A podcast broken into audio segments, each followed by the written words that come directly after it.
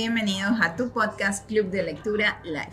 Pero hoy no vamos a leer, hoy estamos en nuestro segmento de historias que inspiran. Porque la educación para ser exitoso en los negocios nadie te la enseña.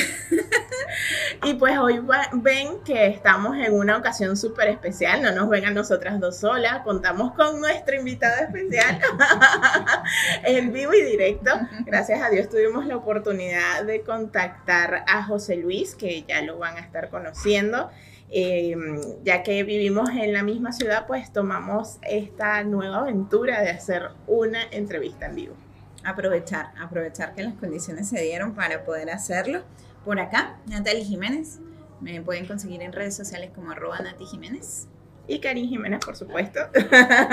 y nuestro querido invitado, José Luis Arriaga. Artigas, perdón, Artigas. bueno, eh, ¿Qué podemos decir? Estamos de verdad felices de, que esta sea la primera entrevista en la que podemos contar físicamente con la compañía de nuestro invitado.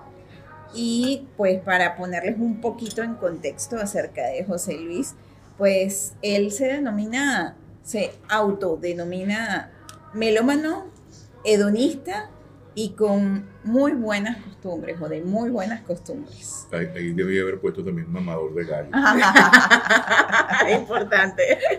Traducción para otros idiomas no venezolanos. Eh, Queda de tarea. Jodedorcito. Jodedorcito, echador de broma. Mucho chiste.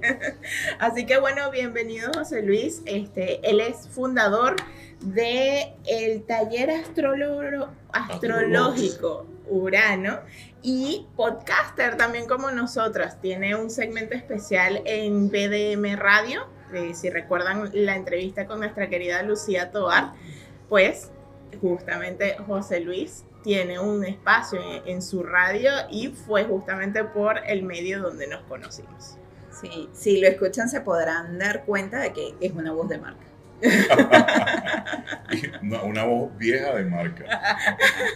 No por la edad, sino porque eh, cuando Lucía y Fran daban clases en Caracas, la razón por la cual yo los conocí fue que mi hija, mi hija Petra, me pidió de regalo de cumpleaños, me dijo, papá, yo quiero hacer un curso que andan dando por ahí de acento neutro. No, y no te lo, te lo voy a regalar, pero voy a ir contigo, Y entonces yo también tomé el curso. Y ahí fue donde conocí a Fran y a, Lucía, que, que, son prácticamente familia desde hace muchísimo tiempo. Años de amistad, ¿no? Hermanita Jiménez, muchísimas gracias. A ti, a ti, José Luis, de verdad que ha sido un placer, encantados de, de poder compartir contigo y sé que a toda la audiencia le va a encantar esta historia súper interesante. Así que ya para entrar en... Las contables. ¿Ah? Las, que se pueden contar. Eh, sí, bueno. Las demás quedan a imaginación de cada Así que bueno, para empezar, cuéntanos un poco de quién es José Luis y qué te lleva a emprender. Eh, José Luis Artigas es una persona amorosa.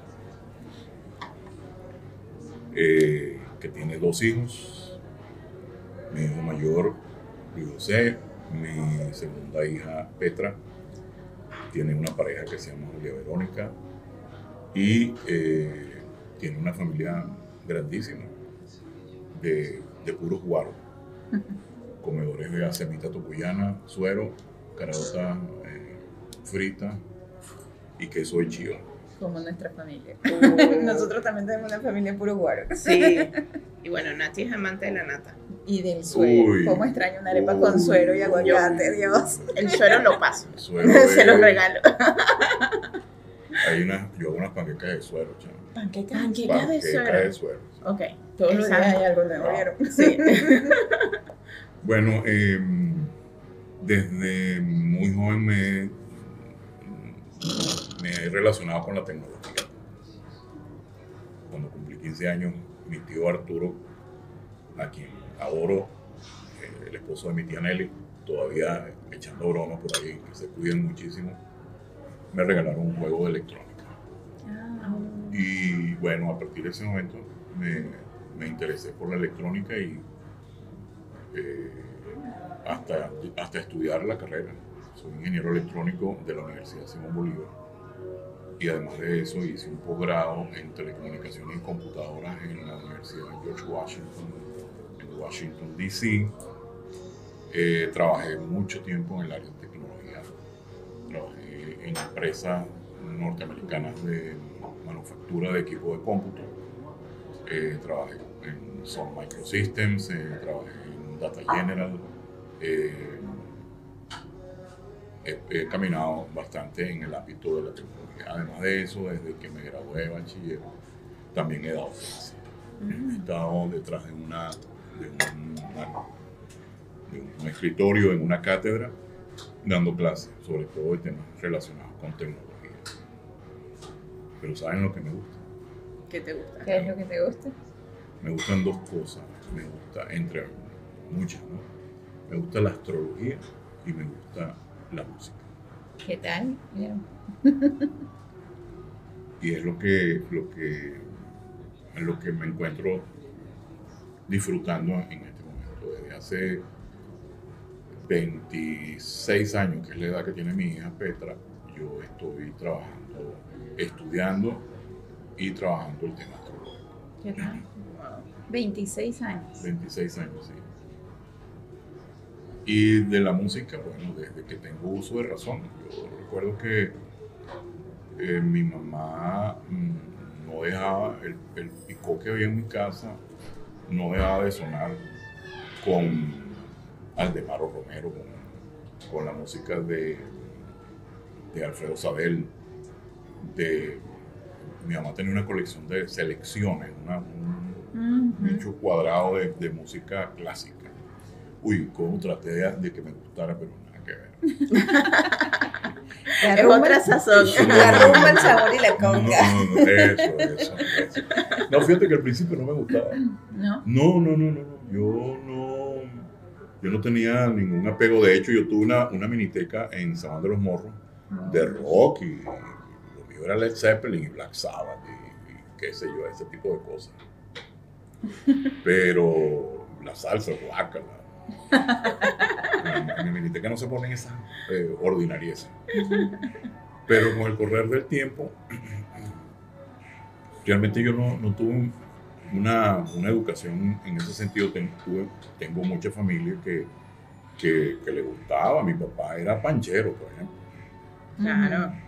de los panchos. De los sí, panchos, sí, de los panchos. Y, y yo tenía un tío, el hermano de mi, de mi mamá, que paz descanse, los dos, que, que inclusive tenía un programa de radio allá en San Felipe, en el estado de Yaracuy, en Venezuela, y, y era fanático de Tito Rodríguez, de Tito Puente, y yo alejadísimo de eso. Que Nietzsche. Sí, sí, sí, Esa musiquita de autobús. Pero fíjense que cuando me fui a estudiar a los Estados Unidos, yo me compré el primer Walkman que salió. Un bicho que parecía una yaca mala marca.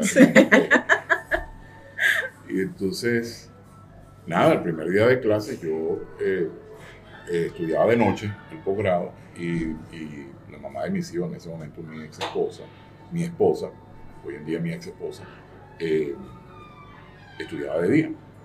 Nada, yo me iba, y yo dije el primer día de clase, a trabajar en una computadora gigantesca que veía en la universidad, me llevo mi Walkman y me llevo mis audífonos, tú sabes, bien, bien moderno. Y resulta que me conseguí un cassette en la maleta, que yo no sé de dónde salió, un cassette, y yo digo, ¿este cassette qué hace aquí? Bueno, me, lo llevé. Pongo el cassette, me pongo mis audífonos y le doy play al, al Walkman y sale al Rubén Blades eh, cantando una canción que se llama eh, Voy llegando a la frontera para salvarme en Venezuela. Muchacho. No sé, eso fue como un relámpago que me entró y yo dije, Sí. "Ya va, espérate, ¿qué es esto? Y entonces empecé a llorar. Claro. Sí, claro. Aquella soledad en aquel sitio sin, sin conocer bien el idioma, con una tremenda, con un reto gigantesco por delante que era de, de hacer un posgrado, ¿no? Que, como le comentaba Natalie antes de, de- de la entrevista, yo no quería estudiar más, chamo. Yo salí de la Simón Bolívar y yo, a mí me quedan dos, dos neuronas. Una para la música y una para la astrología. ¿Qué ingeniero después de cinco años dice que, No. que yo me voy a poner a estudiar? No, no, no, no. E incluso más. Yo me acuerdo que cuando yo me gradué de, ar- de arquitectura, todos me decían, bueno, y ahora, y el posgrado y la cosa, y yo, Posgrado. diplomado, todo lo que tú quieras. No, yo, yo agradezco muchísimo un consejo de, de un profesor muy querido, Álvaro Muñoz, cuando estaba en el noveno semestre, que nos dijo, hagan todas las certificaciones que puedan hacer. Van a tardar uno o tres meses máximo en certificarse y eso les va a servir aquí y en Japón. Sí. Eso es verdad. Palabra. Yo creo que en la medida en que uno sepa una, una artesanía. Fíjate que cuando en los últimos años que di clases, ya yo estoy retirado de, de- de la docencia, yo le decía a los alumnos en, en posgrado, eh, miren, este cuento de la universidad es una estructura feudal Mm. es una estructura de hace cientos de años, ya no tiene vigencia, ya eso se murió. Hoy en día eh, tiene mucho, mucho más valor que usted tenga una certificación de Microsoft Sí. o de Cisco. Cisco Sí. o de Oracle Oracle. o de alguna empresa de estas que tienen qué es lo que te vas a comer Sí. y que además tiene una, una validez en todo el mundo. Ujú. Cuando tú te, te, te haces SAP, no sé qué, Sí. R a cubo. Natalia, H, soy consultor SAP. Yo soy consultor. SAP. Y por mi sugerencia, mi cuñado también es consultor. Exacto. Eh, eso vale en cualquier parte. Claro. Inclusive lo- la, la manera como se paga eso está unificada en todas Sí. partes. Entonces, el que estudia un posgrado hoy en día, y te estoy hablando de hace 8, 7, 8 años, eh, es un héroe. Es un héroe porque, porque eh, mm, si ustedes están aquí porque creen que les van a aumentar el sueldo, están pelando. Ciertamente. Sal- salgan corriendo. Y eso- salgan corriendo. Eso aplica hoy en día, creo yo, muchísimo más, Más que hace ocho claro. años o Sí, siete sí, sí. años. Claro, entonces, sí, sí. Bueno, hoy en día yo le agrego otra cosa y es que no está de más que aprendas una, una artesanía, algo Sí. que te permita trabajar con las manos. Por ejemplo, yo, cuando, cuando yo me gradué de bachiller en, en Venezuela hubo un problema con las universidades. En ese momento el presidente era Caldera y Caldera había cerrado las universidades y no se sabía qué iba a pasar. Y entonces yo estaba como en un limbo. Yo decía, bueno, ¿y qué voy a, qué voy a hacer? Entonces mi papá me veía que no, que estaba sin hacer nada. Y me dijo, "Hijo, ¿por qué no agarra un cursito de mecanografía? En el INSE. ¡Wow! Qué, qué ofensa, mío. Mi papá, ¿cómo me vas a decir eso? Curso de mecanografía. Y más la mecanografía que se consideraba Sí. que era para mujeres. Eh, Secretaria. secretaria. Exacto. Y hoy en día yo todavía me resiento de haber sido tan arrogante en ese momento y no haberle, haberle dado la oportunidad a lo que mi papá me estaba proponiendo, ir a estudiar algo que hoy en día me hubiese servido muchísimo. O sea, yo hubiese acortado en un 70% eh, el camino del aprendizaje en muchas áreas de, de- de lo que yo aprendí, de- del tema de tecnología, el tema de sistemas, el tema de computación, si hubiese sabido Mecanografía. mecanografía. Bueno, ahí tenemos el caso de Steve Jobs, de dónde salió el- la gran idea de Mac. Obviamente de un curso de caligrafía que él hizo. Ujú. Entonces, eso realmente es para que vean que siempre está bueno aprender nuevas habilidades. Nuevas habilidades. que es lo que en algún momento te van a dar de comer. Eh, Es en algún sí. momento lo que te van a dar de comer. Así Yo es. tengo un querido hermano que se vino para, para Buenos Aires, y mamando y loco. El bicho no, eh, ah, porque era ingeniero industrial y entonces, no, no, yo no voy a hacer eso porque yo no, como mis manos se van a rebajar a, a- a- en un maxi kiosco a vender alfajores. Bueno, se tuvo que volver a Venezuela y en Venezuela se dio cuenta, le entró el espíritu de que tenía que aprender algo que, se, que fuese manejable, productivo y, y que fuera Hecho por él, ¿no? y que, y que- y que fuera en todas partes. Exacto. Y entonces aprendió a coser. Qué Buenísimo. bien. Qué Qué maravilla. bueno. El tipo tiene ahora un atelier Creo que hasta encontró su sexo, definición sexual. No, no, no, Bueno. No, esa parte de Igual, pues, la la parte de la costura masculina es muy bien pagada. O Pues, sea, si se posiciona y tiene su buena clientela y todo, todo lo que es eh, la confección de trajes y, eh, puede llegar a ser mucho más costoso que la confección femenina. En, en la Universidad Simón Bolívar estudió Ángel Sánchez. Ujú. Ángel. Sánchez es físico, físico puro, es decir, eso no tiene nada que ver. Probablemente eh, uno estudia una carrera tratando de obtener unos criterios, unas metodologías, una manera de, de entender eh, los procesos, pero si a la verdad, eso no es lo que te va a dar de comer. Eso, eso lo discutí en estos días con mi esposo precisamente acerca de pues, el, el sistema educativo actual y realmente de lo que vivimos las personas. Este, y, y él me decía, o sea, ¿cuántos empresarios exitosos conoces tú que realmente estén o su empresa sea exactamente de lo que estudiaron? Ustedes Yo- han visto, disculpe que te Creo que casi que ninguno. el dueño de Oracle, Sí. Larry Ellison, Sí. Que es un malandro, entre paréntesis. Un malandro, o sea, lo que le falta es tirar piedras y, y atracar a la gente en la calle. Eh, una vez lo invitan, no sé si fue en Stanford o en alguna universidad, que diera, tú sabes, la, la charla motivadora para los que se están graduando. Y entonces el tipo, el tipo se paró a decir, eh, ustedes saben eh, a quién le van a trabajar ustedes. Ajá. Y yo nunca fui a la universidad. Y yo nunca fui a la Yo nunca fui a la universidad. universidad. Soy lo que llaman en, en gringo un dropout. Así Es es. decir, me fui. Y si ustedes revisan la gran cantidad de, de empresarios exitosos, son personas que lo que han tenido es, como decía eh, Edison, 99% de sudor y 1% de inspiración. Ujú. 99% de fallas y 1% de aciertos. Así es. Y así es la creatividad. Dale, dale, dale, dale, dale. Es así. Este, eh, ¿Ustedes saben cuántos sándwiches hizo el que inventó el sándwich?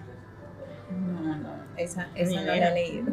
O sea, el tipo ponía el pan y ponía el queso por debajo y ponía, después ponía otro pan por aquí. Es decir, hizo 10.000 sándwiches, 10.000 tipos de sándwiches hasta que llegó Al que conocemos. al, al tipo sándwich clásico. Entonces, y la, la otra cosa eh, importante es el tema de la edad, que mucha gente dice, no, vale, pero es que yo, mira, ya yo, estoy, yo tengo 30 años y yo siempre estoy... Estás en la flor de la vida. Pues ahí, ahí eso, uno se refiere precisamente, y yo creo que uno de los casos más renombrables es, se me olvida el nombre, de verdad, no, no me lo sé, pero el generador de la idea de KFC. El- Ah, eh, eh, Sanders, Coronel o sea, Sanders. El coronel Sanders. Eh, jubilado. ¿Cuánto pasó? ¿Cuántos años tuvo que pasar? Y ya casi Ujú. que cualquiera que diría, no, bueno, ya llegué al final de mi vida, fue el momento en que En explotó e- ese gran negocio que hoy por hoy es una franquicia a nivel global. Claro, hay cosas que te pueden garantizar un camino medianamente estable, ¿no? Tienes una carrera, tú dices, bueno, yo voy a ser eh, eh, consultor de SAP y me quedo tranquilo, me quedo tranquilo. No Cuando quiero trabajar, busco un freelance Y y ya, y mato un tigre este, durante 8 meses, 12 meses y, y- y ahí vivo. pues. Eh, y eso no tiene nada de vergonzoso, nada de, de- de condenable, ¿no? Lo que hay que entenderse uno mismo y, y- y revisar si qué es lo que tú quieres. pues. Eso es importante. ¿Qué es lo que tú quieres? que- No, no estamos cayendo que no tengan un título. Yo siempre No. digo que el título está, no está de más. Siempre pues es bueno, pero no que se encarten únicamente en eso o que se limiten porque realmente pues lo, lo que quieres hacer está dentro de ti y puede que no sea eso mismo que estudiar. Claro. Aparte, algo que yo siempre rescato, el conocimiento que pudiste haber adquirido en tu carrera, cómo lo enfoques a las otras pasiones que puedas llegar a tener o a las otras habilidades Claro. que quieras desarrollar o a los otros sueños que quieras tener. Entonces, es. cuéntanos un poquito de eso, de cómo un ingeniero eléctrico, Electrónico, sí, electrónico. electrónico, perdón, termina justamente leyendo cartas astrales. Es que eh, la relación no es lineal. Fíjate que yo vengo de una familia donde mi mamá eh, practicaba, eh, mucha gente le puede decir brujería. En mi casa, cuando mi mamá se murió, mi hermana me llama y me dice, mira chamo, este, ¿qué vamos a hacer con ese poco frasquito que tiene mi mamá ahí en el congelador? Yo, no sé, chamo, ya ese es el problema tuyo. que yo que tú lo dejo ahí. Resuelve tú, agarra una caja o... Mi mamá el, el primero de enero hacía unos rituales y para mí era normal. Sí. Claro. Era no, es normal.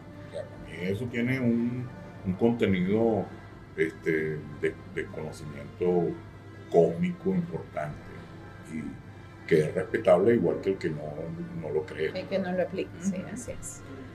Y entonces siempre estuvo ese tema en mi familia. Siempre estuvo. Mi mamá leía las cartas espectaculares, las cartas espectaculares y siempre estuvo el tema de la astrología. No lo, no lo desarrolló mucho, no había manera de, de, no había tanta literatura, información disponible. Y si lo hubiesen, seguro que mi mamá le hubiese, le hubiese entrado de frente. Bueno, yo crecí en ese ambiente y eso no para mí nunca fue un, una, una, cuestión deleznable. ¡Uy, qué horrible! Y cuando estaba en, en, en, esta empresa norteamericana en Estados Unidos en la que trabajé, conseguí una aplicación que hacía las cartas. Oh, bien. ¡Wow! Me quedé loco. Yo, no, yo empecé a, a juzgar la aplicación. La aplicación se llamaba Astro y funcionaba con, con alfanumérico, con caracteres alfanuméricos. Fíjense ustedes, no había, en esa época no había la triple W. No, no existía todavía. y entonces claro, yo emocionado, y, oh, mira, mira la carta mía, la carta de mi mamá, la carta de mi... De... Ajá, y la interpretación. Ah, ¿quién la lee? Dato curioso. Entonces empecé por mi cuenta a buscar literatura, a leer, a aprender. Eh, eh, eso coincidió con el nacimiento de mi hija Petra, que tiene ya 25, 26 años. Y y yo decidí en ese momento de mi vida darme un año sabático. Yo, cuando nació mi hijo, Luis José, 10 años antes, yo estaba estudiando el posgrado y yo pude dedicarme a él. Yo pude eh, cambiar pañales, darle, a mí lo único que me faltó fue darle teta. Eh, yo dije, bueno, llegó la hembra, yo no, no es menos que el varón. Le voy a dedicar también un año de, de, de mi vida y de, y de, la vida de ella. Pero también me voy a dedicar a, a, estudiar astrología. Tenía libros, ya había empezado ya, y lo hice un poco más formalmente. No, empecé y, eso forma parte de mi, de mi, de mi energía, de, de, lo que yo hago y de lo que, lo que hoy en día proyecto y soy. Pero esa fue la razón. Pero en cierta forma creo yo que de la ingeniería, la astrología, algo hay de pues medir las latitudes y todo el tema, ¿no? Ah, no, sí, además, hay fíjate, mucha aplicación de... pregúntale a tu hermana cuál es la, la, la, orientación que yo le doy a la lectura de una carta astral. Uh -huh. este, yo tengo muchos amigos mamadores de gallo igual que yo. está mi compadre Carlos Montes. Y así un chalequeo eterno, me imagino. Sí, claro. Chamo, ¿cómo te vas a pintar el pelo de amarillo? ¿Cómo te vas a pintar los ojos? Y una, una capa, tú sabes. José Luis Mercado, es. Bueno, está bien, pero o sea, sigue, sigue. Yo me aguanto, que vale, no hay rollo. Eh, Resulta que, que la astrología tiene un, una base eh, científica muy importante. Bueno, tiene varias bases científicas muy importantes. El hecho de que los signos del zodiaco sean 12 no es una cuestión, este, tú sabes, ah, esto es una suerte. Uh -huh. No, eso fue un libro que, descubrieron allá en Babilonia, Nabucodonosor. Eh, no, señor, tiene una razón estrictamente astronómica. Astronómica. Astronómica, no astrológica. Y es porque eh, el Sol el hombre desde que está en este, en este plano, dice, chavo, ¿qué hago aquí, pana? Ujú. ¿Por qué ese disco blanco se mueve Se para ese lado y el la otro se mueve para este? Y, y a veces los bichos están juntos y, y cada vez que ese puntico rojo se para en aquella parte del cielo, los animales se ponen como más violentos o al contrario, se apaciguan. Es decir, el hombre empezó a hacer lo que eh, el método científico establece, que es la observación. Correcto. y hacer la correlación de lo que tú estás observando con lo que está sucediendo. Claro. Entonces, por eso yo le digo a la gente, miren, el conocimiento astrológico es un conocimiento científico desde el, desde el inicio, porque es la correlación de lo que el hombre ha estado viendo que ha sucedido en su entorno. La luna, por ejemplo. Cuando la luna se para ahí, chama, mira, el agua sube. Qué raro, ¿no? Qué. Sí. Tendrá que ver el Que hecho ten- de. que- Qué casualidad que siempre pasa sí. Sí, sí, sí. Eventos específicos. Entonces, eh, nada, el sol describe un- una, una, una carretera, entre comillas, en el cielo, que se llama la eclíptica, que indica que el camino de esa, del sol lo hace por encima de 12 constelaciones. En un hecho, como yo le digo a todas las personas que, a- que me consultan, es un hecho que es visible, notorio, público y que además no necesitan ninguna ninguna ayahuasca, ninguna brujería, ningún, Ningún tabaco de tabaquito, nada, no, no, nada. nada, nada. Lo puedes ver Es pura sin, observación. sin ningún instrumento especial. Ah, mira, el 21 de marzo, que pasó la semana pasada, eh, es cuando el Sol deja de transitar en la constelación de Pisces y entra en la constelación de Aries. Correcto. Y eso lo ha hecho el Sol Siempre. desde que, desde que, desde que el Desde que Big Bang. existe, claro. Exacto. Y entonces el hombre ha hecho una, una, una recopilación de información acerca de eso. Ah, mira, cuando el sol anda por ahí, las flores se, se abren, Ajá. o, o llueve más, o hace más viento. Obviamente, dependiendo del hemisferio en el cual estemos. En el hemisferio norte, el 21 de marzo es cuando entra la primavera. Aquí en el hemisferio sur, en el hemisferio sur, sur muchachos, entra el otoño. Entonces, hay una, rela- hay una correlación entre las estaciones y las distintas, los- el, el tránsito del sol en el Ujú. firmamento. Vieron que no es cosa loca, Es ni de netamente ni nada de eso. Es más Para ciencia que nada. volverlo a decir. Para nada. Yo también comento en, porque hay mucha gente que, que es, se resiste, ¿no? Mucha gente que, no, no, astrología, que estás loco. Mm, Yo soy un hombre serio. De hecho, O eh, la típica, mi religión no me lo permite. Sí. Eh, hay un famosísimo astrólogo que se llama, se llamaba Isaac Newton. Isaac Newton era astrólogo. Y resulta que cuando él fue a Cambridge a, a que lo aceptaran, él quería estudiar matemáticas en la Universidad de Cambridge, eh, el señor Halley, Ujú. de quien se toma El el, nombre para el cometa, Correcto. eh, fue el que le hizo el examen de admisión. Ah, joven, Newton, dígame, ¿usted qué quiere estudiar? No, matemática. ¿Y eso por qué? Bueno, porque yo quiero corroborar algunos conceptos de astrología judiciaria. Uh, qué interesante. La astrología judiciaria es una, una rama de la astrología que trata de la astrología de, las, de los países, del- de los grupos grandes, de las instituciones. De, es una astrología grupal. Ujú. Caramba, joven, ¿usted por qué va a estudiar?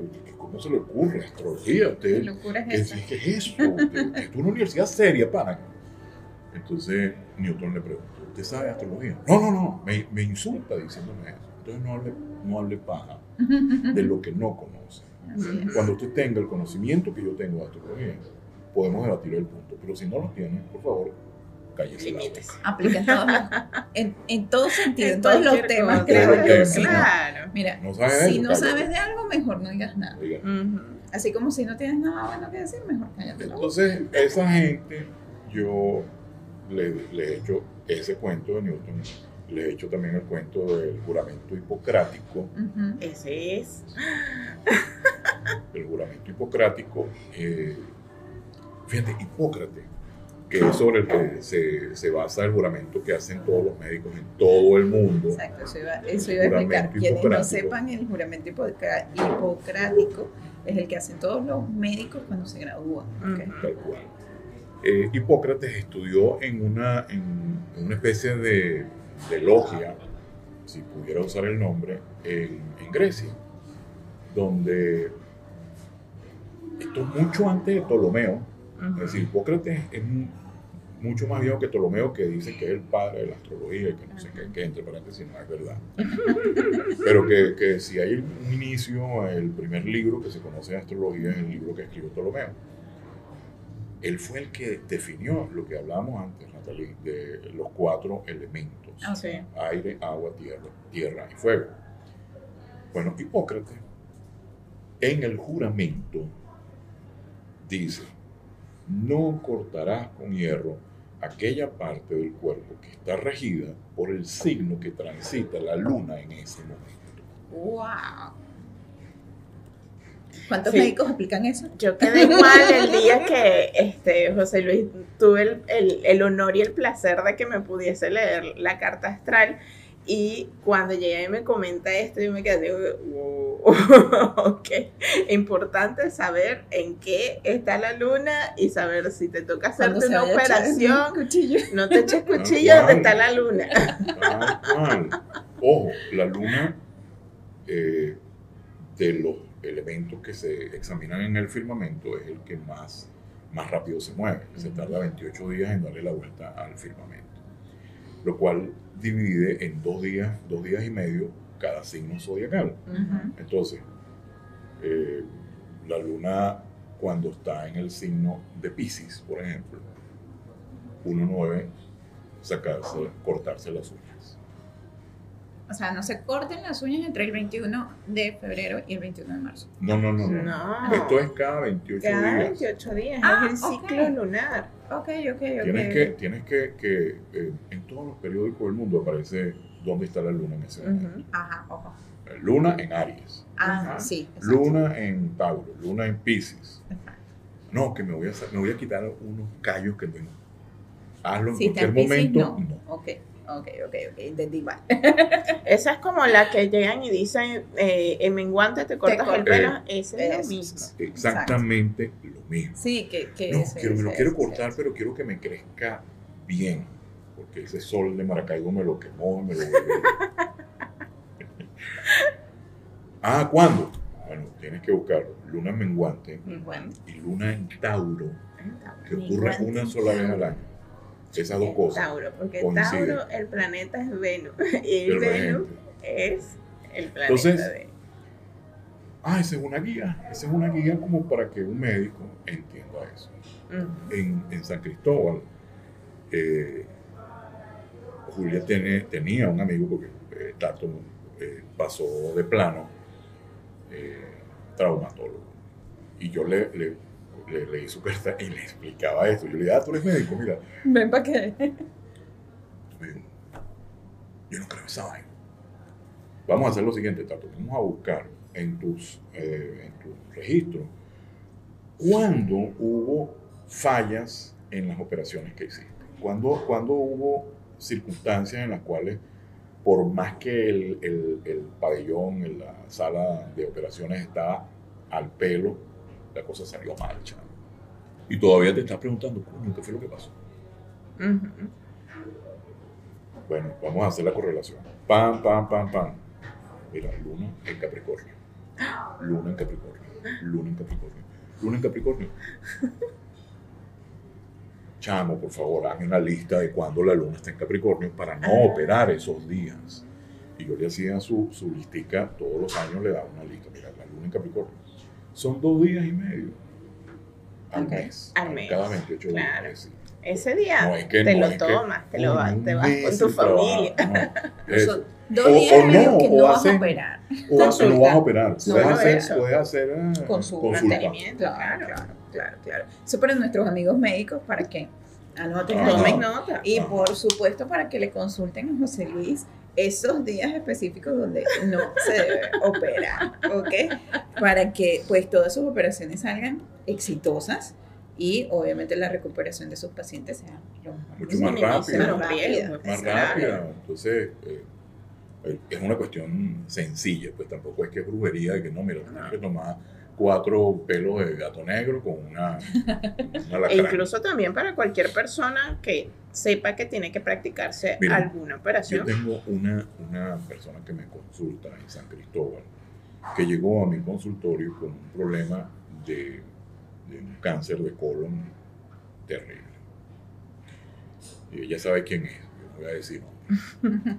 Y entonces, le dije, ajá, ¿y ahora qué vas a hacer? No, tengo que hacerme la quimioterapia. ¿Tú, tú serías capaz de hacer, eh, de, de prestarle atención a algo que te, voy a, que te voy a hacer? Sí, claro. Mira, te voy a dar una lista de cuáles son los días en los que no debes hacerte la quimioterapia. Uh, Y así fue. Esta persona siguió al pie de la letra y como a los dos meses llegó al, al consultorio y aquello era con, con una, una felicidad rozagante y me dijo, chamo, se desapareció todo. Wow, qué Se bendición. desapareció todo. Estoy eh, súper contenta eh, y es sencillo. O sea, no es que, como digo, no es que, no, te tienes que tomar cuatro eh, hojas de, de eucalipto con, con Y mezclarlas durante 30 segundos y macerarlas echártelas. en leche de, de chiva. Sí, exacto, o sea, no. al minuto loco. 30 del día. Sí, sí, cuando la luna esté en el... Para, no, es, es bastante sencillo y pues a- a- escuchándote hablar pues es bastante calculado, o sea, Sí, eso es matemática pura. matemática.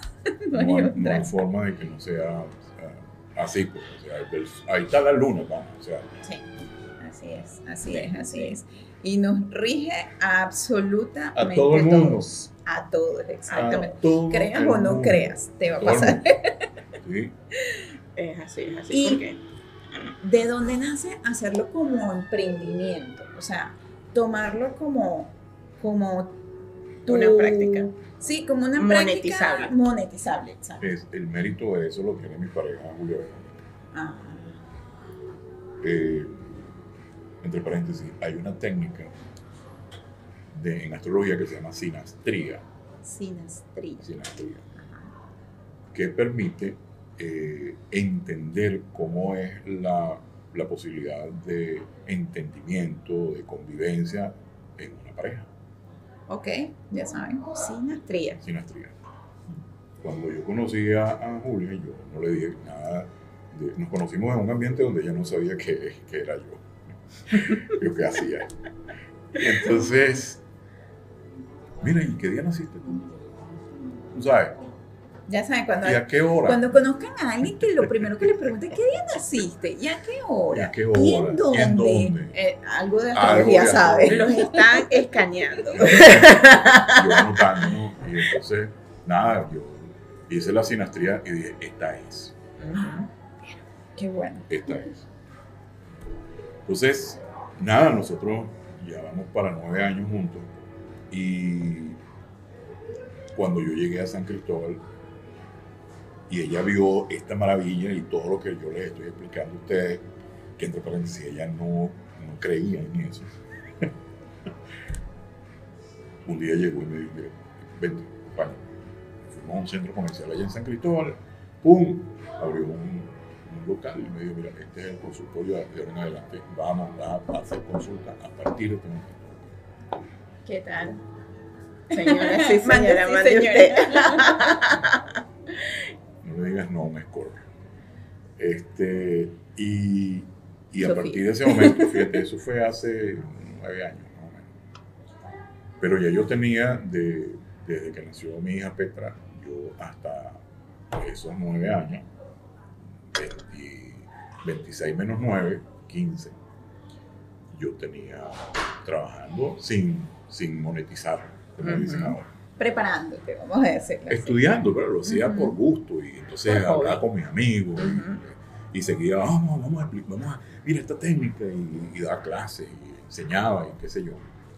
Pero, pero fue, ha sido tan, tan impactante a partir de ese momento que es lo que, lo que yo hago hoy en día y, y que lo disfruto muchísimo. Qué bueno. Qué. Eso, eso creo que es lo mejor de todo. O sea, un, un poco anudado a lo que estábamos diciendo al principio de que tiene desarrolla habilidades y preferiblemente pues que, que sean manuales, que dependan de ti nada más para hacerlas, para que puedas este, generar un ingreso adicional.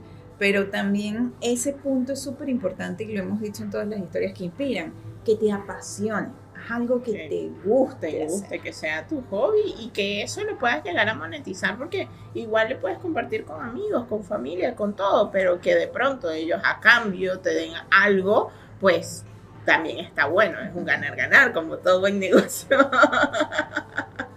¿Sabes también que hay un elemento de, de- hay un elemento importantísimo en el intercambio de energía que se debe corresponder a través de, de- de- De que yo te, voy- yo te estoy entregando mi conocimiento, eh, pues lo, lo correspondiente debía ser algo parecido, ¿no? Ujú. y, y a veces eso se hace a través de un, pago o a través de un, de, de un cariño, a través de una, de una expresión gesto, claro. de, amor, ¿no? Como esto que estamos viendo, una expresión de amor también. Y, y si no lo hace, ahí eso se va acumulando como una especie de deuda karmática que va a llegar un momento en que, en que no la vas a poder soportar. Vas a decir, ya, espérate, ¿por qué tengo este lastre encima, pana, que no me deja echar para adelante? Porque probablemente no has sido consecuente con tu habilidad, con tu destreza, y no le has correspondido del Ujú. punto, desde el punto de vista energético. Entonces, tienes que, tienes que hacer lo correspondiente. Ok, escuchar, mira, Sí. como hemos venido leyendo y como hemos venido hablando, pues es energía. Y lo leímos Sí. en, en- en Los secretos de la mente millonaria, de que el dinero es energía. Entonces, pues, parte de corresponder este, por, por un servicio recibido, pues es pagar por él. Claro. Sí, sí, sí. Buenísimo, excelente. Y pues obviamente ya lo dijiste, ¿no? Chalequeo para arriba y para abajo, me imagino. ¿Cómo manejaste eso? O sea, me imagino que loco te han dicho N veces y sobre todo de pasar de ingeniería a astrología. O sea, cuéntame. Eh, lo que voy a decir ahorita eh, probablemente en Argentina tenga una connotación terrible, pero yo tengo la concha muy dura. La coraza para nuestros amigos argentinos. Muy dura. A mí me sabe a guarapo de piña. Le da que igual. se metan conmigo. Ya que yo no sé, en, en- en nuestra tierra, el bullying. Nosotros venimos con una vacuna. No. ¿Qué- Yo, qué? yo, yo he entendido que el bullying venezolano es educativo, te, te Claro, forja como claro, persona, claro. como carácter. Es necesario incluso. Es necesario, de hecho, lo apoyamos. Nosotros apoyamos el chalequeo. ¿Por qué? El Porque chalequeo. eso te hace fuerte frente a las cosas recibir en la. Que te, ay, vas a llorar por eso, tú eres gafo, chico. Ah, bueno, yo sí No, que. más fuerte, ¿no? Esa es- Claro, es que no, no tengo ninguna, ninguna. Está como una vez, había en, yo tenía una oficina en Caracas, en, en el edificio de Bazar Bolívar, y, y un día el vigilante, yo salía muy tarde a veces, trabajando, y cambiaron un día el vigilante y pusieron a un muchacho, pero, o sea, más negro que el micrófono ese. Y entonces, negro, ábreme la puerta del garaje. Y el tipo se me queda viendo y me dice, yo no soy negro. Ah, ok. Oh, bueno, Catire, mira, eh, hazme el favor. Sí, Y en estos tiempos el set, eso está muy delicado. Sí, Llegar y decir, por ejemplo, todos, eh, tienes que decir todas y todo. Eh, no es negro, es mulato o es una persona de Afrodescendiente. Afrodescendiente. Ah, En estos días lo hablábamos porque justamente nuestros sobrinos, nosotros tenemos tres sobrinos que están acá en Buenos Aires y pues obviamente están recibiendo esa educación inclusiva. Y este, Natalie llegó con un ataque de, Dios mío, el bebé está, mis amigas y mis amigos, mis profes y mis profes, o sea, mis profesores y mis profesoras, mis, los niños y las niñas. Es así como que, papi, pero en globo, o sea, te, estás perdiendo saliva. el tiempo, el tiempo no se recupera. Yo la verdad es que no, no, no creo en esa circunstancia. Ahí, pues prueben que es científico, como hemos probado con la astrología, y bueno, ahí veremos. Bueno, mucha gente no se mete mucho conmigo porque sabe que yo eh, a lo mejor soy peor que ellos a la hora de mamar. Eh, Eso te iba a decir, lo que pasa es que yo creo que pues a la persona que le gusta chalequear, tiene, que, aguantar. chaleco. Tienes que aguantar. Si no, ni te metas. Creo que el, que pone sobrenombre, Eh, el que pone sobrenombre, papá, cálmate. Te van a poner el tuyo y el amor es más feo que el que está diciendo. sí, sí. Es así, Yo, yo, por ejemplo, pues mi, mi esposo es súper chalequeador, mucho, pero mucho, a, a niveles más o menos creo yo que es lo que tú estás diciendo. Pero no aguanta chaleco. Este, pues no sé, yo creo No que sí, lo que pasa chaleco. es que él y Karin no pegan mucho, creo No que aguanta chaleco. este, pero yo siempre le digo a él eso, yo como a mí no me gusta aguantar, yo me quedo calladita y no digo nada mejor. Porque a mí sí no me gusta que se metan mucho conmigo en ese sentido. Entonces yo prefiero que, que calladita me vea más bonita. Sí. Así que no hay problema. Listo, buenísimo. Sí, sí. Pero sí, ¿qué, qué es lo más loco que te han dicho? O sea, ¿qué, qué haces? Uy, mira, chamo, yo tengo un, escribí un libro de anécdotas. A ver, cuéntanos. un, par, un par, un par de las cosas más extrañas que te han dicho. Mira, una vez eh, en, en el Ávila, yo tengo unos panas allá en Caracas que tienen una, una posada en el Ávila. Y, y ellos regalaron, una noche regalaron una lectura de una carta. Eh, y la persona que, que se lo ganó tenía una chaqueta. Y, y entonces, nada, yo empecé mi lectura y cuando llego a la casa 6, que es la casa de la salud, veo que tiene, tiene a, eh, a Saturno ahí. Me acuerdo claritico. Entonces le digo, mire, tiene problemas de salud con respecto al hueso, no sé qué. Y esa persona se puso a llorar inmediatamente. Mm, Se quitó la chaqueta y tenía las manos así de la artritis wow, eso me, me- mm, obviamente que me, me dio mucho susto porque yo dije, yo tampoco puedo andar diciéndole a la gente las cosas en su cara tan, tan directas, ¿no? Ujú. No puede ser que, que diga eso. Este, ¿qué, qué otra anécdota? Esa me, me marcó, esa fue muy, muy fuerte. Eh, uy, uy, uy, uy. Este, Es fuerte, claro, porque es, es cómo puedes llegar a detectar algo en, a través de esa interpretación de eh, tener un astro en una casa y decirle a una persona, mira, te va a pasar esto, o seguro te ha pasado esto, por, simplemente por coincidir que la luna o, o Urano esté en un lugar específico. Una vez en San Cristóbal fue un muchacho a la consulta. Y yo, una de las cosas que yo hago es que yo le entrego a la persona su horóscopo personalizado para los seis meses a partir del día de la consulta. espectacular. Espectacular. O sea, él llega con todo su cronograma y te- te da una hojita y te dice, toma. Ah, tomar nota. Yo lo tengo ya, ya lo tengo en estos días. ya Mi marido, vivió. sí. Ya tengo las fechas en la cabeza y todo. Mi marido, yo estos días yo me dijo, mi amor, no era hoy lo de la familia. Y yo, no, no, no. Todavía no, igual por la duda voy a revisar. Entonces le digo, mira, este día no salgas a la casa. Es un día de peligro, quédate, trata de mantenerte alejado de sitios. Como a las tres semanas me llama. Mire, es fulano. Ah, ¿qué pasó? No, yo lo llamaba porque yo todavía estoy asustado con la lectura de la carta. No puede ser, chavo, pero eso es una guía. O sea, eso no hay que tomárselo tampoco así tan, tan rígido. Tan... No, mire, el día que usted me dijo que, que no saliera, ese día, usted oyó del accidente que hubo en el edificio tal donde explotó la tubería de gas y hubo un par de personas que fallecieron. Esos eran mis hermanos. Y yo esa noche iba para la casa de ellos.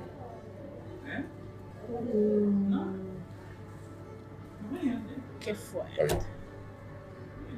Pero así como hay eso, también hay cosas eh, eh, menos, menos dramáticas.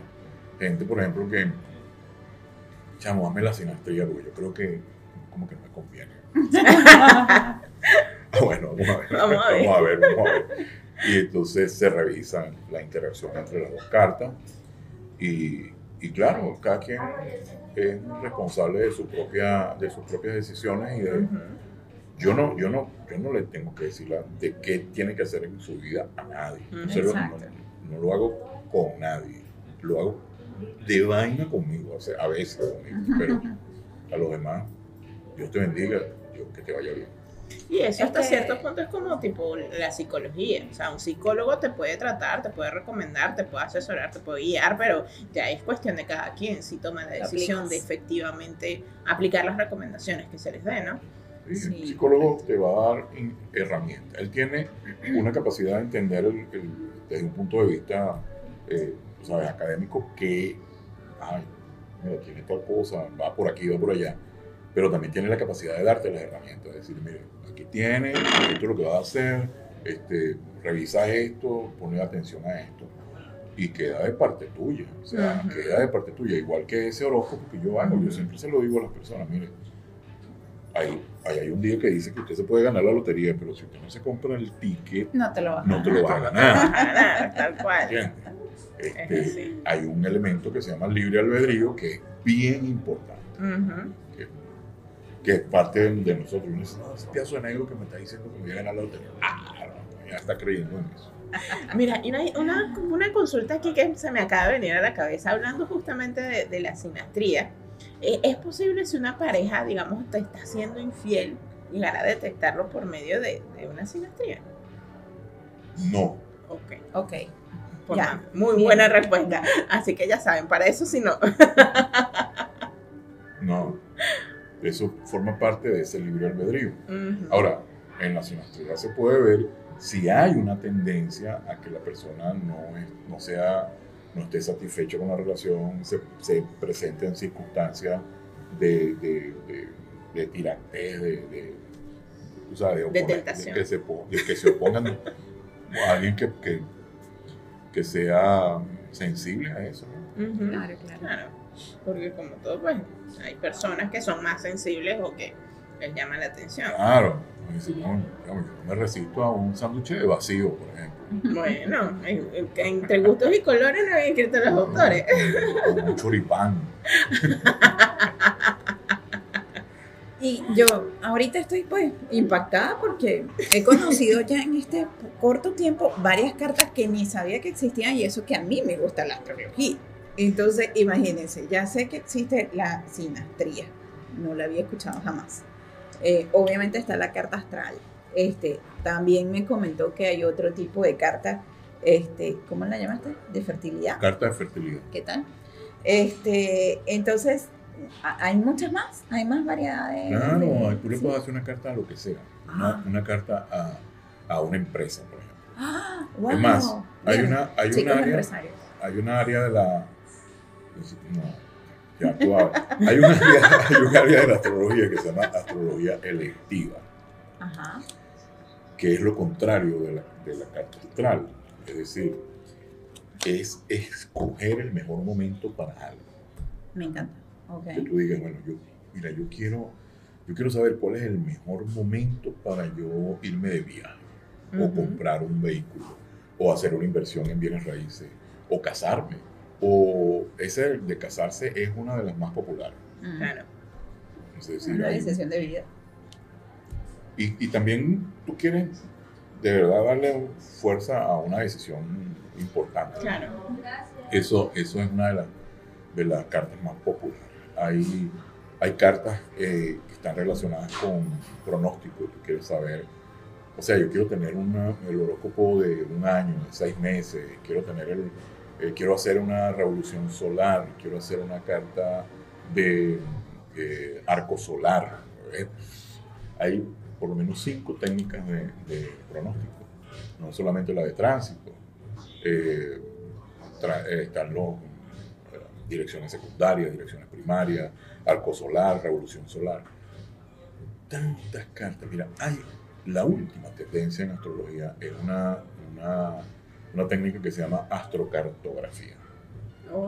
Oh. Eh, los planetas eh, proyectan como el Sol una luz, entre comillas, a la Tierra. Y eso describe unas curvas. Yo no sé si ustedes han visto eh, la, la huella que deja el Sol en la Tierra, que es como, como una curva ahí, donde está la- el día y donde está la noche. Igualito hacen los planetas. Imprimen esa misma. Y esas curvas pasan por sitios, en el momento de tu nacimiento, pasan por sitios particulares en la Tierra. Sí. Entonces, si tú, donde está la línea de Venus, por ejemplo, en, en el planeta Tierra, tu línea de Venus, que es tuya, no, no es de más nadie, Eso, eso es lo mejor, ¿no? Es como único. Es súper quien- es personalizado. particular. Ah, mira, si yo eh, vivo 20 kilómetros más o menos fuera de esa línea o encima de la línea, pues son, ese es el sitio donde yo proba- probablemente tenga mayor creatividad, que es una de las características de Venus, pero también donde yo atraigo más a los demás. Eh, es un sitio donde eh, el tema hedonista, donde mi talento artístico se proyecta con mayor fuerza. Eh, hay líneas, por ejemplo, si ustedes buscan la astrocartografía de John Kennedy, van a ver que la línea de Plutón y la línea de Marte se unen, inter- se interceptan en, en Dallas. Mm, ¿Qué tal? Sí. Entonces, ya va, espérate. Ese punto hay que evitarlo a toda, a toda- a toda Ujú. costa, ¿no? Porque en ese punto la energía de transformación radical de Plutón y la energía de la violencia de Marte se van a manifestar en tu vida. Claro. Eh, donde está la línea de Marte es donde uno no debería meterse mucho con esa energía, a menos que seas un deportista. Mm. Si tú ah, tienes algún tipo de, de- de, eh, manifestación eh, deportiva, te conviene. ¿Qué tal? te conviene. Interesante. Ah, entonces ya tú puedes ver, ya va, chamo, yo me voy a ir para Buenos Aires. Claro. Vale. ¿Será que me ¿Conviene conviene? o no me conviene? conviene? Hasta la migración tiene que ver con Sí. los astros. Astrocartografía. No es Ah, casualidad que a unas personas les vaya bien y a lo otros les vaya mal. Prácticamente lo más reciente en, en la astrología. Qué interesante. Eh, y es, es un- vuelve, vuelve loco el conocimiento. Pero tú dices, ya va, espérate. ya. Con razón hay sitios donde a la gente le va mejor que en Mm, otros sí. sitios. y que no a todo el mundo, porque hay personas que les va bien en un lugar y, Y tú dices, va, que pero porque a mí, ¿por qué no? Claro. Y a todo el mundo tiene las mismas posibilidades. No, papá, mira, aquí hay Sí. una energía que se proyecta con mayor facilidad, fluye más rápidamente y te da más oportunidades. Sí, sí, sí. Es así. Podríamos ¿Viste? decir que de repente, está, está muy buena eso, podríamos decir que de repente, por ejemplo, este, no sé, la situación quizás económica de un país también puede estar influida por... Fíjate lo que, lo que le dijo Newton a Halley. Yo vengo a estudiar astrología judicial, Exacto. se llama también astrología mundana. Eh, es la que se relaciona con los países. Cuando, cuando todo este rollo que empezó en Venezuela, habían astrólogas y astrólogos que salían en televisión que hablaban, Cosas. no voy a decir, Cosas, paja, paja, cosas. paja. Yo decía, coño, pero esta, esta señora, ¿cómo es posible que diga eso? Que, no, aquí van a correr ríos de sangre y aquí van a rodar cabezas y que dentro de, de tres meses. Si yo, eh, yo no veo eso en la carta de Venezuela. Yo no, no, yo no entiendo cómo. Bueno, hay una técnica en astrología que se llama rectificación. Esa técnica es que tú echas para atrás cuando no sabes el momento ni la hora de nacimiento de una persona. Ujú. ¿Cuándo naciste? No se Regresión. echa, no sé. ¿Cómo que no sabes? No, pero yo soy adoptada, me recogieron. este, no Mucha sé. gente que, que me pusieron una fecha en la cédula, pero mi mamá dice que eso que no esa fue. no es. Y yo hablé con mi papá y estaba muy rascado y no sé qué. Entonces, tú le haces una, una serie de preguntas a la persona. Tú le dices, mira, cuando, si es una mujer importantísima, cuando te vino la regla por primera vez, Oh. cuando te casaste, cuando te graduaste, cuando te mudaste, o sea, eventos radicales importantes en tu vida que tú conozcas. Y el astrólogo pues mueve la carta de manera que se vayan eh, cuadrando esos eventos y entonces al final llegas a, un- a una hora y a una fecha. Oh. Interesante. Técnica de rectificación. Ujú. Es que no es que uno se tuvo, no. Matemática. No, y de hecho cuando dijo rectificación me acordé pues la rectificación de un motor, por ejemplo. Sí, claro. Entonces, eh, cuando hubo el famoso paro petrolero, yo estaba en San Juan de los Morros, yo había ido ese fin de semana a visitar a mis viejos y resulta que no había gasolina, me tuve que quedar en San Juan de los Morros. Mi papá tenía o tiene todavía, porque la librería todavía existe allá en, en San Juan, la, la, la manejan mis hermanos. Y yo dije, yo le voy a hacer la rectificación a Venezuela. Porque ese, esa fecha que us- usa eh, la mayoría de, la- de los astrólogos y astrólogas, el 5 de julio de 1811, no me da, no me da. Y además, porque no la pega? Porque si ella de verdad fuese, O sea, si de verdad que sacaste ellos- las cuentas como es, las es. matemáticas no fallan. debería, no, esto cae mañana, esto cae para pasar mañana. Es correcto. Y, y toda la gente, tú sabes, no, pero eh, ella dijo que, y resulta que no. Exacto. Sí, Bueno. de hecho, muchos astrólogos perdieron fama Sí. gracias a eso, a que no acertaron en las cosas que dijeron en Venezuela en tal fecha, no sé qué. Bueno, entonces, yo agarré y me busqué todos los libros de historia de Venezuela de la librería. Yo dije, voy a hacer la rectificación. Ajá. Eh, Chávez, eh, Caldera, Ca- eh, Carlos Andrés, Luis Herrera, Leoni, no sé qué. ¡Pum! Eh, Blanco, para atrás, para atrás, para atrás. Y la rectificación me dio una fecha, que es el 28 de septiembre de 1830. Mm. Eh, ah, bueno, y esa es la fecha que yo uso para la Carta de Venezuela. Obviamente que si, si tú usas esa fecha y eres un astrólogo eh, aplicado o astróloga, te va a dar todo. Tú vas a entender todos los procesos por los que ha pasado el país Sí.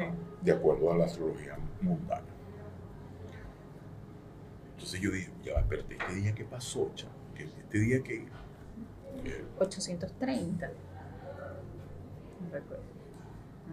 En septiembre. Ese día, ese día, el presidente de Venezuela en ese momento era José Antonio Páez. Ujú.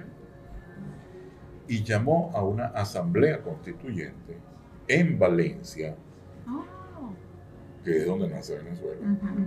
Esta que tenemos Ahí ahorita. estamos bien ubicados porque son- sí, está bien.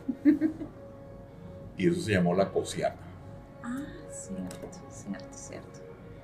Entonces, eh, ese día, el gobierno de Venezuela se separó de la Gran. Digo, ya no quiero nada con Ecuador ni con Colombia, chao chihuire. Y las arepas son venezolanas, eso fueron dos decretos. Son venezolanas. Como dijeron en Netflix, vaya a llorar para el valle. Son venezolanas. Se tenía que hacer ese video. Y eh, se reconocieron todas las deudas de, de, de la... Venezuela tenía una deuda con Inglaterra por las municiones y las armas, y no sé qué, y Venezuela dijo, si la reconozco, yo pago por eso, quita, chamo, yo voy a pagar. Fue lo que hizo Páez. Eh, que también debían reconocerlo en otros países. Digo yo, no sé, pensando aquí como lo que a veces se suman con temas xenofóbicos terribles Sí. Ujú. pero bueno, ese, esa, eh, Esa es la fecha. esa es la fecha con la que yo trabajo para Venezuela. Y te han coincidido, obviamente, los, los eventos. Últimamente. Espero que coincida el último que... A eso iba. El último que escuché que dije aquí que, mm, bueno, veremos. eh, un astrólogo muy reconocido, no voy a decir nombres, este, dijo que el 2024 era una fecha buena para volver a aquellas personas que quieran volver a su tierra. ¿Qué opina José Luis Artigas con respecto a... Respeto esa opinión, probablemente esa sea una fecha buena para volver. Pero fíjate que hay que, hay que leer, hay que oír, hilar muy fino y entender muy bien lo que, lo que dice esa persona. Sí, yo Faltan no tres años para el lo que 2024. Ujú. Eh, probablemente esa sea una buena fecha para volver. Porque de acuerdo a, lo- a el- a la fecha que yo utilizo, eh, va a haber un cambio sustancial, notorio, radical en Venezuela desde el punto de vista del gobierno. Ya este mes se murió, Sí. marzo, abril de este año. 2021, lo decía el difunto. Pero bueno, ahí lo dejamos.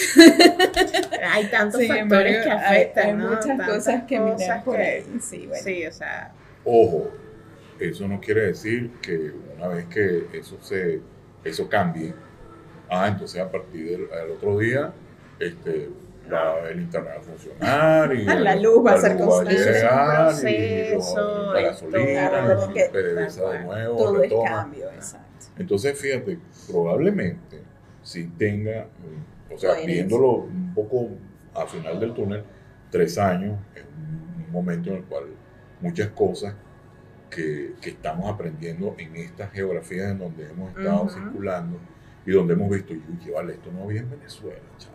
ujú. Cuando ojalá llegue un momento. Yo dije, yo voy a tener un Starbucks allá. o, o- o un sistema de transporte como el que hay aquí en Buenos. Aires. Que el de aquí de Buenos Aires es muy, Muy bueno. Una de las cosas que de verdad yo le aplaudo a esta ciudad es el transporte público. De verdad que sí. Es.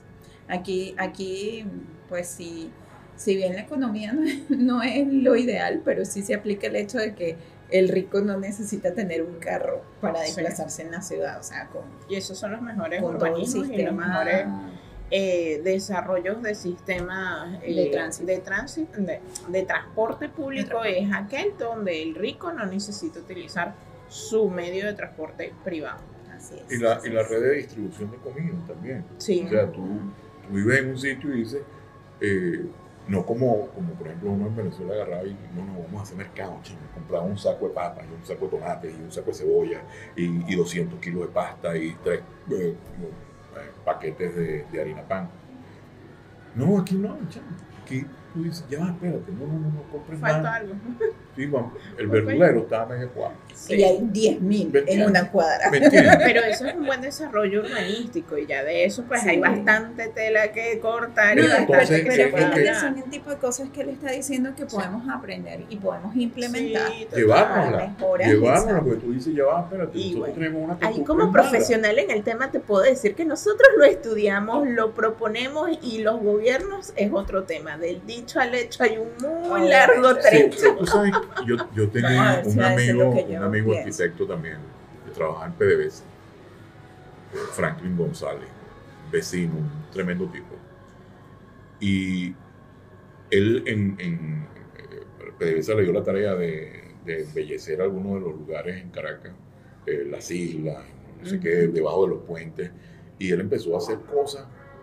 Y un día le pregunté, Franklin, una pregunta, chamo, mira, debajo del puente del Cien Pies, ahí hay como un camino raro, chamo. Ujú. Entonces, ¿por qué lo hiciste así? Claro. Entonces, él me dijo, porque uno tiene que pelear o de- el- el- el- la pelea es entre la, la técnica y la costumbre. La gente pasaba por ahí El porque era a diseño buscar, lo hace el usuario. ¿me entiendes? No importa que tú seas la persona más lógica o más estrategia o todo lo demás, en una plaza donde hay un caminito de tierra es porque el Es por usuario ahí, dijo que por ahí era el camino. Sí, sí. Es por ahí, Es es, así, es por ahí. Ujú. Hay un cuento de, de cómo hacían eh, en, en, el- en los pueblos antes para hacer las carreteras. Entonces, ay, ¿cómo hacen aquí? ¿Cómo hicieron ustedes para hacer la carretera? No, nosotros agarramos. Todo el mundo. Y no, no, no. Dejamos que el burro. El burro, deje- el camino El que el burro burro. va y, y coño, seguimos el burro. Ay, cuando no hay burro, buscamos un ingeniero. Ay, Dios. Eso está bueno. Eso está muy, muy Está bueno. buenísimo, está Dije buenísimo. ingeniero, no dije arquitecto. No, bueno, pero también, también. Oh, Se ve pues, de todo. Tiene que trabajar de la mano igualmente para Así que el cálculo quede bonito. Claro. Y, y si bien al principio pues nos comentaste un poco sobre el, el, digamos, el otro lado que es el podcaster, cuéntanos un poquito de, de lo que es el programa que tienes en BDM, que está espectacular. Yo, yo, yo estaba metido en tecnología desde hace muchísimo tiempo. Sí, desde antes de que saliera la, la www, ya yo te- tenía cuentas en, en- en Hotmail, que es una de las primeras. Eh, la empresa en la que yo trabajaba tenía el, el, lema de que la red es la computadora, the Ujú. computer is the network. Y, y eso a mí, el hecho de Google, por ejemplo, Google es una aplicación única. El hecho que tú puedas obtener información así de lo que sea, Rapidísimo.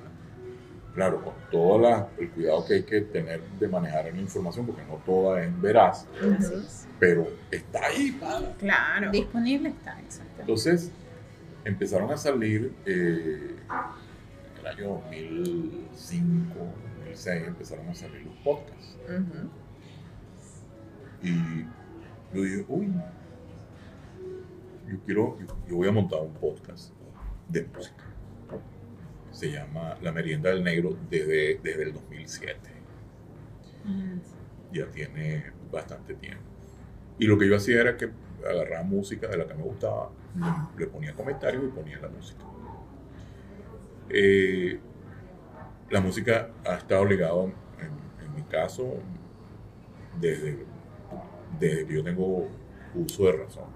Casa, mi mamá y mi papá, mi papá siempre tuvo un negocio al lado de la casa y siempre tenía música. Mi papá tenía sus cornetas y ahí oía los panchos y ahí oía la sonora matancera y mi mamá Aldemaro oía quinteto contrapunto oía. Y, y siempre la música fue, fue un elemento cotidiano, un elemento doméstico en mi casa. Eh, bueno, cuando tuve 16, 17 años, hice una miniteca allá en San Juan de los Morros, pero en esa época yo nada que ver con la música, o sea, música ordinaria de la salsa, no, lo mío era el, el rock. Y, y siempre me gustó, siempre me gustó la música. Eh, uno de los seguidores de- del podcast desde hace muchísimo tiempo era Fran Carreño. Fran eh, siempre oyó, siempre estuvo pendiente eh, de, de mi podcast. Porque Fran es salsero. Mm. Y entonces, eh, en febrero del año pasado, me dijo, oye negro, ¿por qué no? ¿Sabes que se murió Alberto Naranjo, eh, director de- del Trabuco venezolano, una orquesta impresionante de música de salsa en Venezuela? Chamo, ¿por qué no haces como una especie de... Ah, no, pam, pam, pam, pam, pam. Arreglé. Sí, y lo llamamos, le puso, el nombre se lo puso Frank, se llama Tributos. Todos los domingos. Eh, ya yo había tenido experiencia en San Cristóbal, tuve programa que se llamaba La Merienda del Negro, era un programa al principio, era un programa diario en, en la Superdeportiva 97.7, eh, por puro gusto por puro gusto. También tuve un programa que les comentaba anteriormente en, en Guarenas eh, de salsa y de, y de, y de astrología. Eh, en di- en- cuando tenía ese programa, en diciembre hicieron la fiesta de la radio y la radio era de, de un, de un señor y su esposa. Entonces el tipo me llama y me dice, mira, ven acá, oye negro, vamos a hacer lo siguiente, ¿por qué no? Deja el tema de la astrología, pana. quita el tema de la astrología, eso no, le interesa a nadie, déjalo de la salsa. Lo de la salsa está bien, pero el otro quítalo. Y al rato venía la esposa y me decía, mira, chamo, quítalo de la salsa, eso es ordinario, ponlo de la astrología. Entonces, nada, siempre me gustó. Lo hago con muchísimo gusto y, y ahí estamos, ¿no? los domingos de 9 a quién sabe cuánto, porque a veces hay tanto material y hay tanta, tanta, tanta música. Sí, Sí, sí, compartir. sí, sí, sí. Es así, es así. No, súper genial, de verdad que yo estoy encantada. Yo sé que Natalia está. ¿Es nada más de salsa el podcast? No, no, fíjate que hace un par de semanas hicimos un homenaje por el cumpleaños de, de Aldemaro Romero. De hecho, la hija de Aldemaro tuvo la gentileza de permitirme entrevistarla. Eh, al igual que la semana pasada fue la Dimensión Latina, el, el director musical de la Dimensión Latina, César Monge, también tuvo la, la gentileza, la amabilidad de permitirme compartir de sus anécdotas y de las cosas ¿no? de la Dimensión Latina. Qué bueno. Está buenísimo. Ese, ese fue el que te compartí. Excelente, sí, sí. Y pues de hecho hay varios salseros que lamentablemente en el último año Sí. han fallecido y salseros importantes. Pacheco, Johnny Pacheco, este, eh, De la salsa brava. Rafi Levitt también. Sí.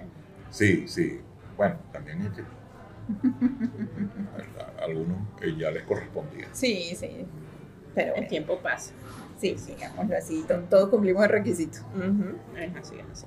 Entonces, bueno, ya llegando al final, este, hay, hay unas preguntas sorpresa que yo tenía preparadas en, en mi cabecita. Nosotras recién acabamos de terminar de leer el libro Los secretos de una mente millonaria. Pues parte de, todo lo que te habla el libro es que tú debes desarrollar y una mentalidad para poder llegar a construir riquezas. Y también te van diciendo como distintos aspectos a desarrollar en ti mismo para poder desarrollar riqueza. ¿Qué piensa José Luis con justamente ese conocimiento de una carta astral? Si una persona llega a desarrollar lo que T. Harv Eker considera una mente millonaria y todo lo que está en su carta astral, él dice que por ninguna razón va a ser millonario. ¿Es posible cambiar de alguna forma lo que dice la carta astral? Claro, la idea es que tú, una vez que entiendas dónde están tus energías, las puedas dirigir, las puedas a- hacer una dirección en un objetivo que te plantees. pues. Y no solamente desde el punto de vista millonario. Chévere pensar en, en- función de eso. Yo creo que es válido. pues. Pero yo les voy a, les voy a echar un cuento. Un supermillonario que se fue una vez a Margarita, un super y estaba paseando por Margarita y llegaron a una playa y de repente en la playa estaba un pescador y él le preguntó al pescador, cuéntame, Jeff, ¿pescaste hoy? Que te, veo descansando. Sí, sí, salí esta mañana. Y, chama, ¿tú no te has puesto a pensar en que debías tener un depósito para traer más pescado, eh, refrigerarlo, crecer y montar una línea de distribución y montar más lanchas y montar en, este ¿cómo le dicen en el chinchorro y eso como para qué no vale para que para que tú te retires y, y, y te cuestes en un chinchorro a descansar eso lo estoy haciendo ahorita ¿me entiendes? ¿qué es ser millonario? O sea, bueno, mucha gente tiene eh, expectativas de, no vale, millonario es que yo pueda tener una limusina y pueda viajar a donde dé la gana y pueda tener un apartamento en Manhattan con vista al, al Central Park y, y, y codearme con Robert De Niro y con Madonna y no sé qué. Chévere, trabaja para eso. al final, al final, si no estás haciendo lo que te gusta, no vas a disfrutar nada. Así es, así es. Qué hermoso. Qué bello, qué bello eso, de verdad que una respuesta espectacular para, para eso que, que nosotros siempre dejamos de último, eh, como nuestra pregunta sorpresa. Y pues, como siempre lo decimos, la cosa es que ustedes sepan qué es lo que quieren, lo hagan con amor y realmente desarrollen algo que les guste. Porque a la larga termina siendo un hobby, un hobby que les puede dar dinero, que les puede ganar satisfacciones y finalmente es lo que hace que el día a día nos paremos con más energía y con más felicidad de llevar y disfrutar este tiempo cortito que nos regalan en la tierra. Sí, sí, sí, tal cual, pues como... como Bien corto, Cari. Sí. Bien corto. Es un Tal cual como lo decía José Luis, este, que, que hace él con, con su podcast, pues, porque me gusta y ya. Este, no tengo que darle razones a nadie. Exacto, y ya, más nada. Este, Y si no aguanta el simplemente, chaleco. simplemente hazlo, hazlo y, y ya. Eso es todo. Este, de hecho, en estos días, pues, eh, también me, me llegaba un comentario de que, pero es que no todo el mundo, emprender no es para todo el mundo, eso es verdad, lo sabemos, pero la intención nuestra acá es inspirarte, simplemente que, chévere, eres empleado y eres feliz en tu empleo, bien, simplemente hazlo que te haga feliz. Así es. Y para tener una mejor economía, busca también un plan B, porque si tienes dos o tres entradas, si en algún momento una te falla, tienes. Así es, así es, sí. así es. Así que bueno, llegó el momento de Ha llegado el resumen, momento, por favor. Hoy no escribí mucho, estuve escuchando mucho, aprendiendo mucho y grabando mucho. Resulta que yo hago siempre un, un resumen escrito. Siempre lo hacen una hojita de este tamaño. Yo Quizás- dije, no, y le llevo una, un cuaderno porque se va a inspirar. Debe, debe ser que como la hojita, debe ser que como la hojita siempre es chiquita, busco llenarla así. Quizás con esto yo hubiese llenado la mitad de la ola. Ah, ah, bueno, puede ser, puede ser. El efecto comida, plato grande, plato chico. Pero bueno, eh, ¿qué es lo que hemos aprendido con José Luis Artigas hoy? Eh, primero que nada, que aprendas una habilidad preferiblemente manual, ¿ok? Que te permita pues desarrollar un ingreso para ti mismo. Eh, debes cortarte el cabello en menguante en Tauro. Lo que pasa es que siempre se me olvida cuándo es que es, para que crezca, ¿ok? Igual, cualquier cosa que necesiten pueden contactar a José Luis para que les digan, mira, esta es la fecha. Y también pueden llegar y decirle quiero la sinastría para saber pues si esa persona es la persona. Decía que solo este tema de la astrología es solamente una guía, que todos tenemos libre alber- albedrío y pues al fin siempre vas a hacer lo que tu corazón te dicte que es como que lo correcto. Entiende dónde están tus energías y dirígelas hacia donde quieres llegar y haz lo que ames. Creo que Y reconoce esas energías, porque a veces no nos, no nos reconocemos. ¿Yo qué? No, yo no. Oye, fíjate, sí, tal cosa, tal cantidad de, de características que, que sobresalen y que no me, no me había percatado de eso. ahí está. Eso sí. Bien, bien, bien. No, espectacular. Excelente, que- pues muchísimas, muchísimas gracias de verdad por, por tu tiempo, por este espacio y por brindarnos todo ese conocimiento que, que nos brindaste hoy. Creo que todos aprendimos mucho. Por esta nueva aventura, nuestra primera entrevista en vivo.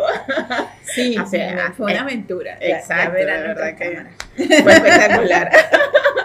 No, las gracias son, son el agradecimiento es mío de permitirme eh, com- de alguna manera eh, compartir con ustedes y, y la intención de ustedes, pues, que como yo digo siempre estas cosas tienen, si no tienen el elemento importante que es el del amor, no funciona. No funciona, tal cual. Así es. Yo así quiero es. aprovechar también para darle las gracias a Lucía y a Fran, ya que pues si no fuera por ellos, por conocerlos, indirectamente también a Vero Ruiz del Vicio, ya que si no fuera por el hecho de que yo fui, hice el bootcamp, conocí a Lucía, eh, pues no estaríamos acá donde estamos en el día de hoy, así que gracias a todos por de alguna forma influir energéticamente para que hoy estemos acá en este Vamos a momento. mandarle buenas vibras a Lucía.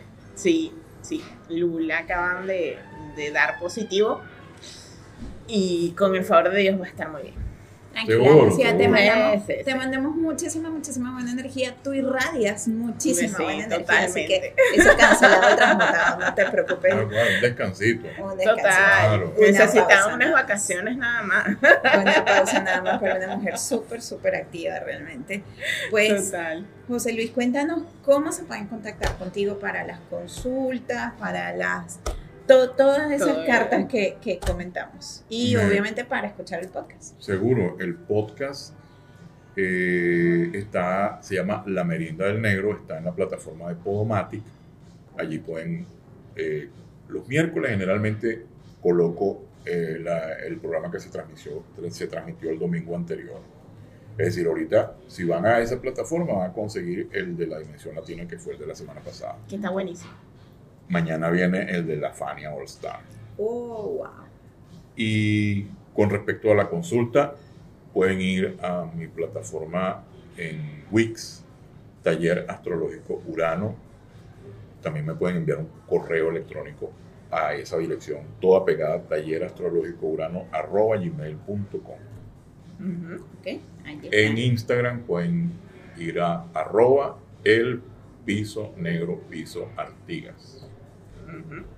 Igual pues ya saben que todos los contactos van a quedar en la descripción del video y en nuestro post especial que les dedicamos a nuestros entrevistados, donde pues vamos a conseguir todo lo que aprendimos de José Luis y los contactos y pues vamos a ver qué, qué les pongo ahí de regalito especial en ese post.